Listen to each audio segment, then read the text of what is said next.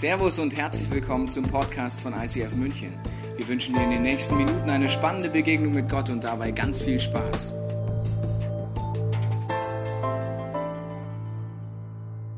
Ich habe mich sehr gefreut, hier zu sein heute und ich werde heute über Erwartungen sprechen. Erwartungen bauen unseren Glauben auf. Glauben bedeutet, ich habe die feste Erwartung, dass Gott etwas bewirken wird in irgendeinem Bereich in meinem Leben. Ich erwarte und ich glaube daran, dass es geschehen wird. Und die Bibel sagt uns, dass der Glauben die Grundlage für das Wirken Gottes in unserem Leben ist. Und wenn ich die Bibel lese, auch das Alte Testament, sehe ich eine gesteigerte Erwartung, die wächst. Man sagt, es ist die gesteigerte Offenbarung von Gott. Das heißt, die Menschen erwarten, dass Gott irgendwo eingreift. Seit dem Fall der Menschheit spürt man einfach, dass diese Welt ist nicht so, wie sie sein sollte. Das spüren wir tagtäglich, wenn wir in die News schauen, auch gerade die letzten Tage. Dann merken wir einfach, die Welt funktioniert nicht so, wie sie ursprünglich von Gott geschaffen und gedacht wurde. Und darum spricht die Bibel, dass sogar die Natur sich sehnt danach, dass etwas passiert dass eine grundlegende Veränderung geschieht. Und es heißt dort, dass die Bibel die Erlösung erwartet. Die, in der ganzen Bibel gibt es diese gesteigerte Erwartung durch das ganze Alte Testament nach dem Messias, dem Erlöser. Messias bedeutet Erlöser. Ein Messias, der kommt und verändert. Diese Erwartung, die durchdringt die ganze Bibel. Und wenn ich dann durch das Alte Testament gehe, bis zum Schluss des Alten Testamentes, sieht man, wie diese Erwartung aufgebaut wird. Und ich möchte euch heute mitnehmen in die letzten zwei Verse des Alten Testamentes. Diese zwei Verse kommen, bevor die weißen Seiten kommen in deiner Bibel. Es hat tatsächlich weiße Seiten in der Bibel. Bei mir sind es drei. Und bevor diese drei weißen Seiten kommen, kommen die letzten zwei Verse in Malachi 3, Vers 23 und 24. Und dort lesen wir Folgendes. Doch bevor der große und schreckliche Tag des Herrn kommt, sende ich euch den Propheten Elia. Er, er, wird die Herzen der Väter ihren Kindern und die Herzen der Kinder ihren Vätern zuwenden, damit ich bei meinem Kommen nicht das Land vernichten muss. Wir sehen also, das Alte Testament endet mit diesen Sätzen und der Erwartung nach einer grundlegenden Herzen Transformation, eine Veränderung des Herzens, eine Zuwendung des Herzens zwischen der alten Generation zu der jungen Generation. Und wir sehen, so endet das Alte Testament. Und du musst wissen, in meiner Bibel folgen dann drei weiße Seiten. In der Realität folgen nach diesen zwei Sätzen 430 Jahre Schweigen. Hast du gewusst, dass Gott zwischen dem Ende des Alten Testamentes und dem Anfang des Neuen 430 Jahre geschwiegen hat? Du findest über diese 430 Jahre nichts in der Bibel. Es bedeutet nicht, dass Gott nicht da war, dass er nicht gewirkt hat. Gott wirkt immer. Gott hält die Geschicke dieser Welt in seiner Hand. Aber nichts von dem haben wir hier in diesem Buch. Und es ist vieles geschehen in diesen 430 Jahren. Und du kannst dir vorstellen, dass diese zwei Sätze irgendwie in den Ohren des Volk Gottes nachgeklungen haben. Ich werde einen senden. Und der wird eine Transformation bringen. Und alle Menschen haben erwartet, aber dann war Ruhe. Ich meine, manchmal sind wir ja froh, wenn der Arbeitskollege mal fünf Minuten schweigt, oder? Kennst du diese Kollegen, die immer reden? Da wünschst du dir einfach mal, dass die äh, irgendwo einen, die Stimme ihnen versagt, oder?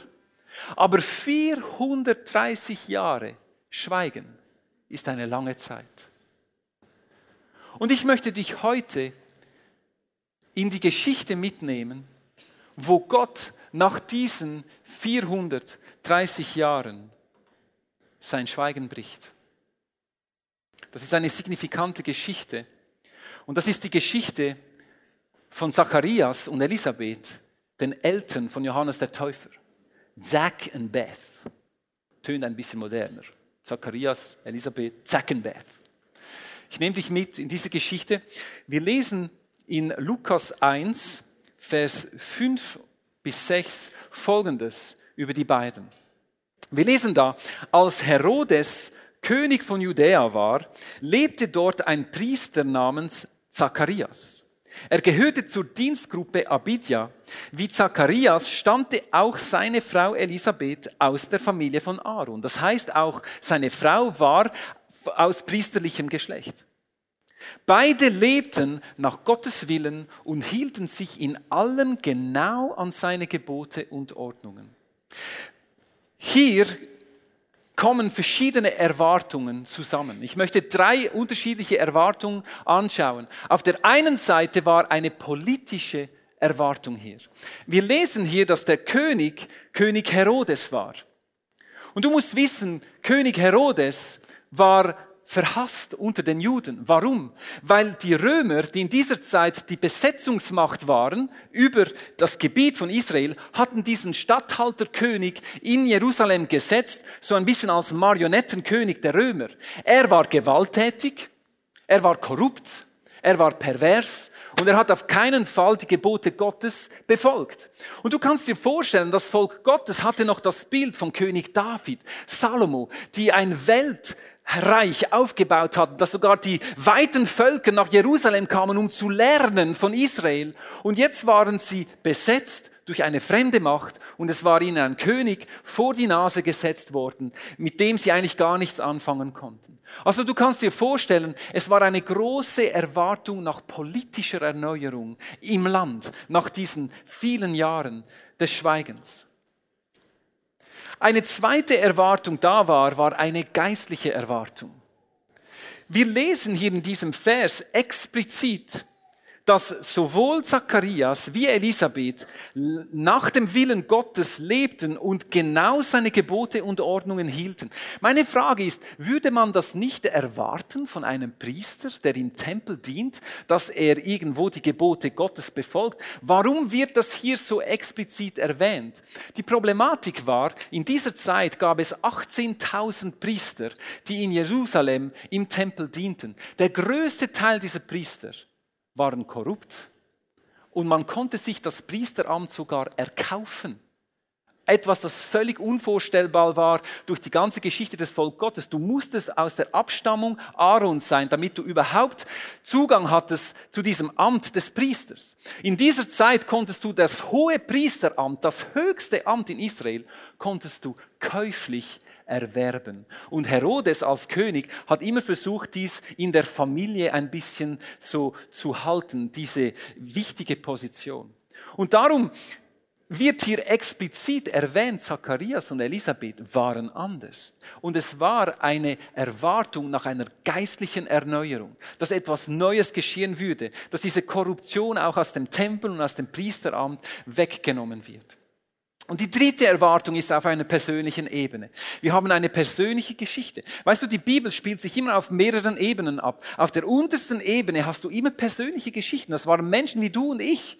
Die haben Fleisch und Blut und die hatten Lebensumstände wie du und ich auch. Und Zacharias und Elisabeth waren kinderlos. Und du musst wissen, in dieser Zeit war Kinderlosigkeit ganz besonders ein Zeichen dafür, dass Gott dich nicht wirklich segnet. Weil Kinder sind ein Segen Gottes und wenn du keine Fruchtbarkeit hattest, dann war das ein Zeichen, irgendetwas ist da sehr wahrscheinlich nicht ganz koscher, oder? Und ich kann mir vorstellen, dass die Leute hinter vorgehaltener Hand in Jerusalem über Zacharias und Elisabeth getratscht haben, gesagt haben, ja, es wird da gesagt, die befolgen die Gebote Gottes. Warum haben sie denn keine Kinder? Wie ist das möglich, dass Gott ihnen das nicht ermöglicht? Da muss irgendetwas faul sein mit diesen zwei. Ich kann mir vorstellen, dass das etwas war, das sie immer wieder gespürt haben innerhalb dieser Priesterschaft, dass die Leute sehr wahrscheinlich hinter ihrem Rücken darüber gesprochen haben. Ihr wisst, wie schwierig das dieses Thema ist. Und wenn dann die Leute dies noch knüpfen an dein Befolgen nach Gottes Geboten, dann wird es ganz schwierig. Also du siehst, bei diesen zwei, Zacharias und Elisabeth, war eine große Erwartung, vielleicht schon seit Jahren, vermutlich jahrelang, waren sie im Gebet. Gott schenke uns Kinder, segne uns mit Kindern. Gott ist dran, etwas zu tun. 430 Jahre hat Gott geschwiegen. Die Erwartungen, Haltung hat gegärt im Volk in all diesen Bereichen.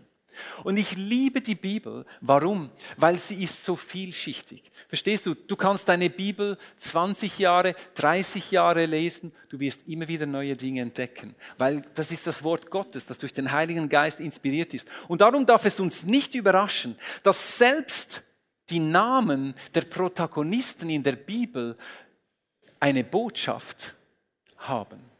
Und wenn ich jetzt in diesen Text reingehe, wo Gott sein Schweigen bricht nach 430 Jahren, dann sehen wir, dass bereits in den Namen von Zacharias und Elisabeth klar wird, Gott wird jetzt was tun.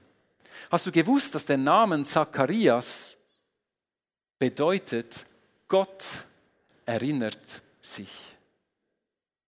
Zacharias bedeutet, Gott erinnert sich. Elisabeth bedeutet Versprechen Gottes. Nimm diese zwei Namen zusammen, Zacharias und Elisabeth.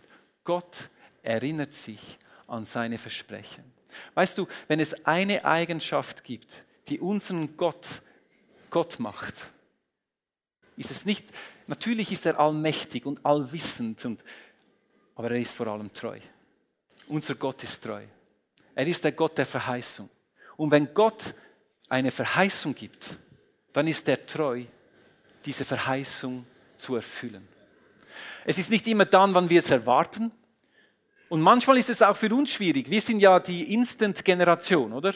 Mikrowelle auf, eine Minute. Wenn das Essen dann noch kalt ist, dann haben wir ein Problem. Es war doch immerhin eine Minute in der Mikrowelle. Dann sollen doch meine Spaghetti gefälligst ready sein. Und ich glaube, dass wir häufig auch in unserem Gebetsleben so ein bisschen diese Instant-Haltung haben. Ich habe ja gebetet. Schon seit einer Woche. Das ist noch nicht geschehen. Ja. Ich möchte dich heute ermutigen, mit dieser Geschichte, deine Gebete, die sind nie irgendwo am Verschwinden, sondern deine Gebete, die werden von Gott gehört. Und wenn Gott dir eine Verheißung gibt, wenn Gott dir was verspricht, dann wird es in deinem Leben geschehen. Und so kommt der große Tag von Zacharias. Wir lesen in Lukas 1, 8 bis 9 folgendes. Eines Tages. Und ich liebe das. Eines Tages. Kennst du diese Zufälle Gottes? Eines Tages, aus dem Nichts heraus geschieht was. Und wir sind alle überrascht. Der Einzige, der nicht überrascht ist, ist Gott. Weil eines Tages ist für ihn klar gesetzt. Es wird kommen an diesem Tag. Eines Tages lesen wir, als Zacharias seinen Dienst im Tempel verrichtete, weil in dieser Woche seine Ordnung an der Reihe war, wurde er nach priesterlichem Brauch durch das Los dazu ausgewählt, das Heiligtum zu betreten und das Rauchopfer darzubringen. Also du musst dir vorstellen, es gab 18.000 Priester in Jerusalem. Die waren in 24 Ordnungen eingeteilt, jede Ordnung mit 750 Priester. Soweit mal klar, Mathematik, Adam Riese, das geht mal so weit auf. Und du musst dir vorstellen, jeder von diesen Priester diente zwei Wochen pro Jahr in Jerusalem. Und einer wurde durch das Los gezogen und der durfte dann einmal am Morgen, einmal am Abend ins Heiligtum reingehen, um den Altar zu bedienen mit Weihrauch. Und der Talmud sagt, dass das eine One-of-a-Kind Möglichkeit war für einen Priester. Du konntest das einmal in deinem Leben erleben. Und du kannst dir vorstellen, wenn du einer dieser Priester warst, du hast irgendwo die Erwartung gehabt, wann kommt mein Tag, wo ich diesen Dienst verrichten kann. Und wir sehen, an diesem Tag wird der Name Zacharias gezogen. Und ich kann mir vorstellen, dass Zacharias schon ein bisschen nervös war, als er seinen Namen gehört hat. Heute ist ein besonderer Tag. Er durfte ins Heiligtum reingehen. Du musst dir vorstellen, der Tempel war so ein bisschen wie eine Zwiebel aufgebaut mit so verschiedenen ähm, äh, so äh, Räumen, wo du je nachdem halt, äh, die Frauen konnten ganz außen reingehen und dann konntest du immer näher rein und der hohe Priester war der Einzige, der einmal pro Jahr ins Allerheiligste rein konnte. Und vor dem Allerheiligsten hatte es einen Vorhang und dort war das Heiligtum und dort stand vor dem Vorhang ein Altar. Der sah genau wie diesen Altar aus. Also der Grisha hat äh, ausgemessen aus dem Alten Testament, hat da Wortstudien gemacht aus dem Hebräischen, hat das alles in einen 3D-Drucker reingemacht und das ist dann rausgekommen. Also Applaus für den Grisha, der wirklich, ich muss sagen, er hat hier ein Meisterwerk abgeliefert. Aber wir hatten dann diesen goldenen Altar vor dem Vorhang und dieser eine Priester durfte einmal am Morgen, einmal am Abend reingehen und er nahm ein bisschen Weihrauch und hat es auf die brennende Kohle gelegt. Und durch diese brennende Kohle ist diese, ja, die, oh. Und was dann geschah, ist, dass der Tempel 24 Stunden, sieben Tage die Woche gefüllt war mit diesem Weihrauch. Und ich weiß, die Leute werden jetzt ein bisschen nervös, weil äh, es könnte sein, dass in den nächsten paar Minuten ein Löschzug vorbeikommt. Wer hat schon mal einen Löschzug in Aktion gesehen? Ja, noch nicht so viele. Also du, heute ist dein Tag. Vielleicht wirst du heute mal was erleben, was du noch nie erlebt hast. Auf jeden Fall ging dann Zacharias rein, um dies zu tun. Und weißt du, in der Bibel ist Weihrauch ein Bild für die Gebete des Volkes.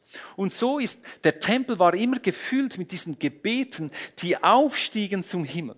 Und so ist es nicht erstaunlich, dass genau in diesem Moment, wo Zacharias per Zufall an diesem Tag dies verrichten konnte, dass genau dort Gott sein Schweigen nach 430 Jahren brach. Und zwar lesen wir in Lukas 1, 13, es erscheint ihm ein Engel vor dem Altar. Und der Engel sagt folgendes, hab keine Angst, Zacharias. Gott hat dein Gebet erhört. Deine Frau Elisabeth wird dir einen Sohn schenken und du sollst ihn Johannes nennen. Du siehst, sie hatten diese persönliche Erwartung nach einem Sohn, nach einem Kind. Und sie hatten gebetet und gebetet. Und jetzt erscheint der Engel. Und jetzt muss es uns nicht überraschen. Vielleicht klingen die Worte aus Maleachi noch in deinen Ohren. Dort haben wir ja gesagt, 430 Jahre Schweigen. Und jetzt nimmt Gott diesen roten Faden wieder auf. Und wir lesen ein paar Verse später, sagt der Engel folgendes. Er wird ein Mann mit dem Geist und der inneren Kraft des Propheten Elia sein. Logisch. Das war ja das, was in Maleachi als letztes gesagt wurde. Es wird einer kommen, ein Prophet wie Elia. Und es heißt dann, er wird die Herzen der Väter ihren Kindern zuwenden und die Ungehorsamen dazu bewegen, sich der göttlichen Weisheit zu öffnen. Also wir sehen, Gott schweigt manchmal, aber er ist nicht untätig.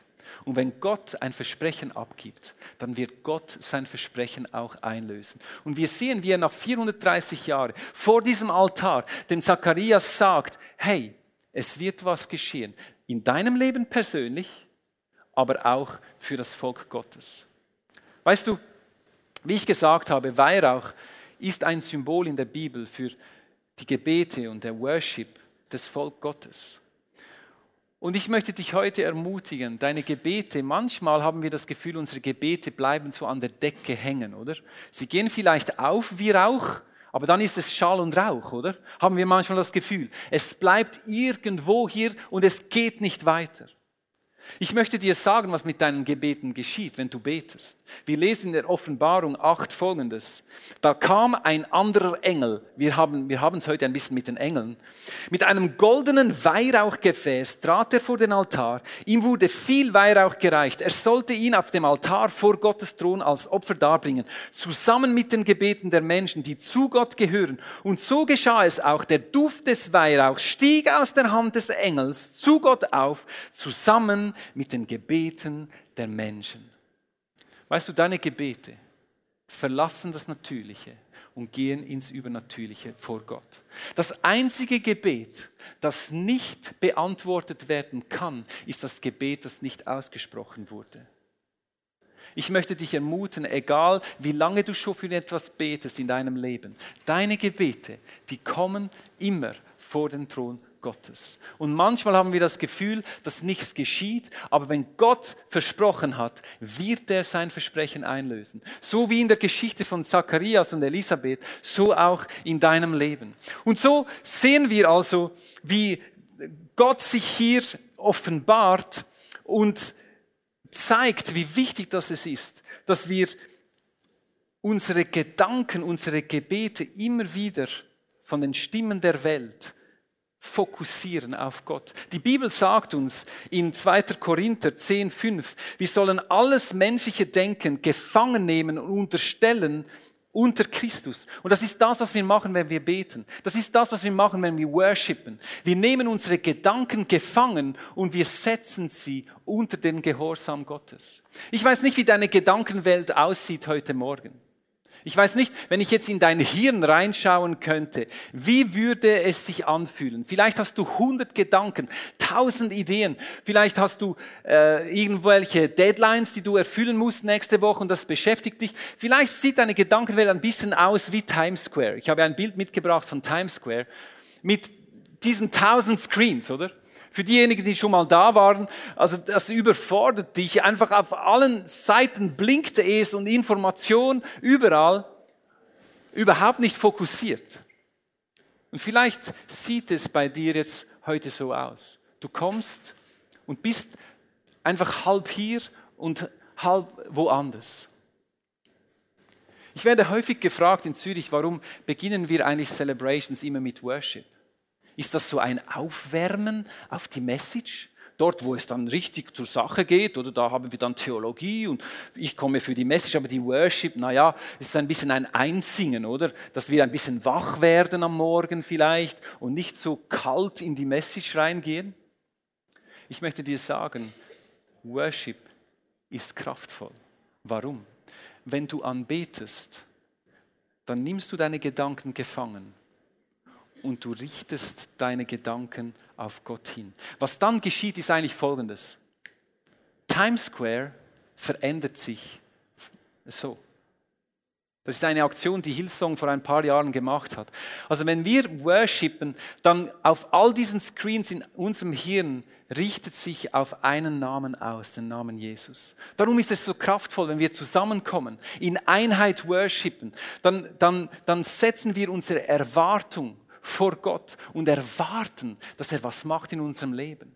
Auch wenn du betest, wenn du deine Bibel liest, wenn du Zeit verbringst mit Gott in deinem Alltag, das hilft uns, unsere Gedanken zu fokussieren unter diesem einen Namen Jesus, der alles zu tun vermag in unserem Leben. Hast du dich schon mal gefragt, warum Vögel morgens früh so laut singen? Ich war vor ein paar Wochen am Campieren und ich habe wieder erlebt, wie früh morgens, wenn es noch dunkel ist, also bevor die Sonne überhaupt da ist, singen die Vögel. Und die Leute haben sich lange gefragt, warum ist das eigentlich so? Ist es einfach, weil Gott kreativ ist und er weiß, dass wir nicht so gerne aufstehen, dann gibt er uns ein bisschen Background Sound, oder? Damit wir wenigstens ein bisschen einen erfreulichen Sound haben, wenn wir erwachen am Morgen.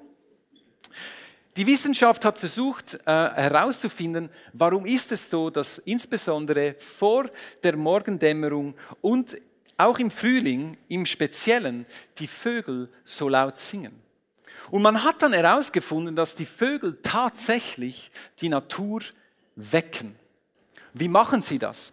Du musst wissen, Pflanzen sind ja organisch, das heißt, sie ernähren sich aus dem Boden aber sie ernähren sich auch aus der Luft. Also der Tau am Morgen ist auch hier, damit es die Blätter benetzt. Und vieles von dem, was die Pflanzen benötigen, um zu leben, nehmen sie aus der Luft. Und wir haben hier eine Aufnahme eines Blattes unter dem Mikroskop, wo ihr so sogenannte Stomas sieht. Stoma ist das griechische Wort für Maul. Und auf allen Blättern hat es ganz viele, das ist jetzt ganz nahe äh, rangezoomt, so Mäuler, Stomas auf den Blättern, die es ermöglichen, dass die Blätter aus dem Tau, aus der Luftfeuchtigkeit die Nährstoffe aufnehmen können. Man hat herausgefunden, dass das Singen der Vögel Vibrationen verursachen, die am Morgen die Blätter öffnen. Und dadurch, dass die Blätter sich öffnen, sind sie aufnahmefähiger für das Gute, was von oben kommt. Und die Wissenschaft wäre ja nicht Wissenschaft, wenn sie das nicht auch überprüfen würden und beweisen würden, oder? Ist ja klar. Also was man gemacht hat, man hat dann zwei Gruppen von Pflanzen gesetzt. Eine Gruppe hat man berieselt mit Musik. Vivaldi, vier Jahreszeiten. Kennt ihr das Stück?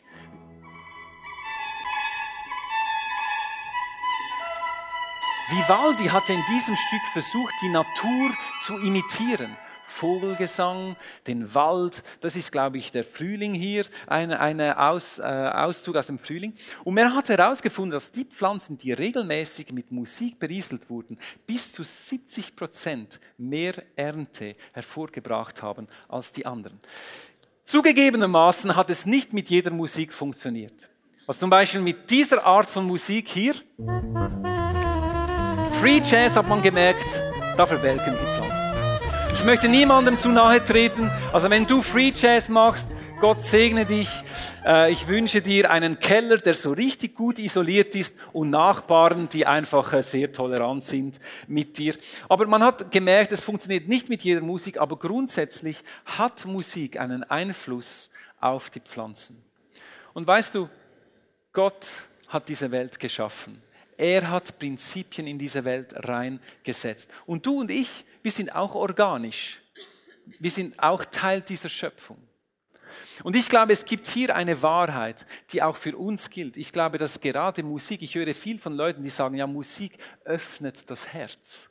Ich glaube, dass Worship, Worte, die ausgerichtet sind auf Gott, unsere Seelen öffnet für das Wirken des Übernatürlichen. Darum glaube ich, ist Worship so kraftvoll. Unterschätze nicht die Kraft des Worship. Ich weiß, Worship ist Geschmackssache, äh, Musikstil, aber unterschätze nicht, was Gott durch seinen Geist tun kann, wenn wir uns öffnen für das Wirken seines Geistes.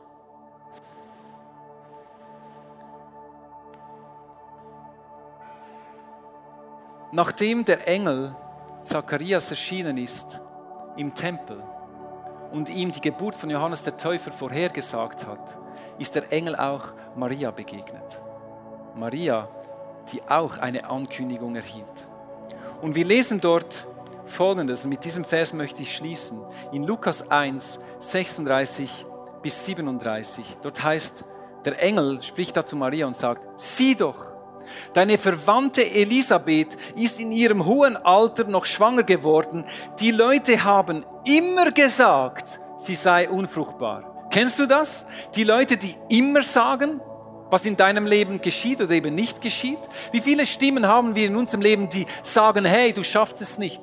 Deine Ideen sind viel zu abgespaced, komm ein bisschen runter und werde normal. Oder deine Geschäftsidee, bist du sicher so viel Risiko? Kann es sein, dass Gott wirklich gesprochen hat in deinem Leben? Wir haben viele Menschen, die immer wieder Sachen sagen über uns. Die Frage ist, glauben wir diesen Stimmen oder hören wir auf das, was Gott uns sagt? Der Engel fährt weiter dort und sagt dann, die Leute haben immer gesagt, sie sei unfruchtbar und nun ist sie bereits im sechsten Monat. Denn bei Gott ist nichts unmöglich. Ich möchte heute Morgen, dass wir uns eine Zeit nehmen, wo wir Gott wirken lassen. Weißt du, wir haben manchmal in unserem Leben auch das Gefühl, dass Gott schweigt. Und manchmal ist es auch so, dass du betest, du hast Erwartungen und deine Erwartungen werden enttäuscht. Die Frage ist, geben wir dann auf oder glauben wir, dass Gott zu tun vermag, was er versprochen hat?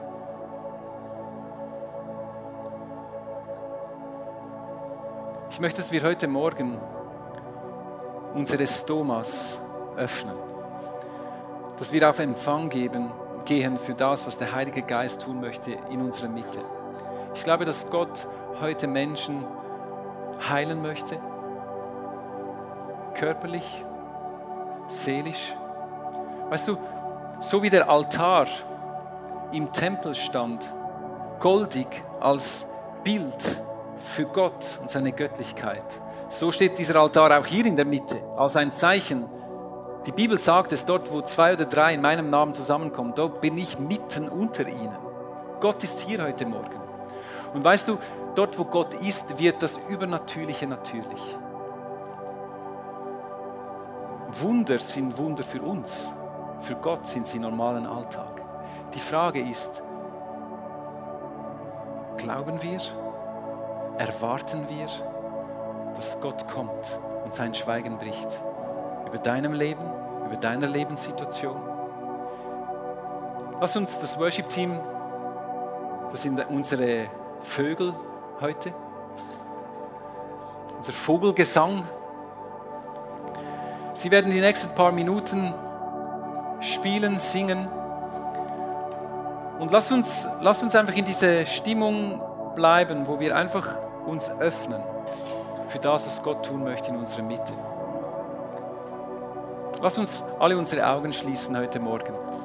Ich weiß nicht, was Gott jetzt speziell angesprochen hat in deinem Leben. Ich glaube, die meisten unter uns, wir sind jetzt hier und wir haben Erwartungen.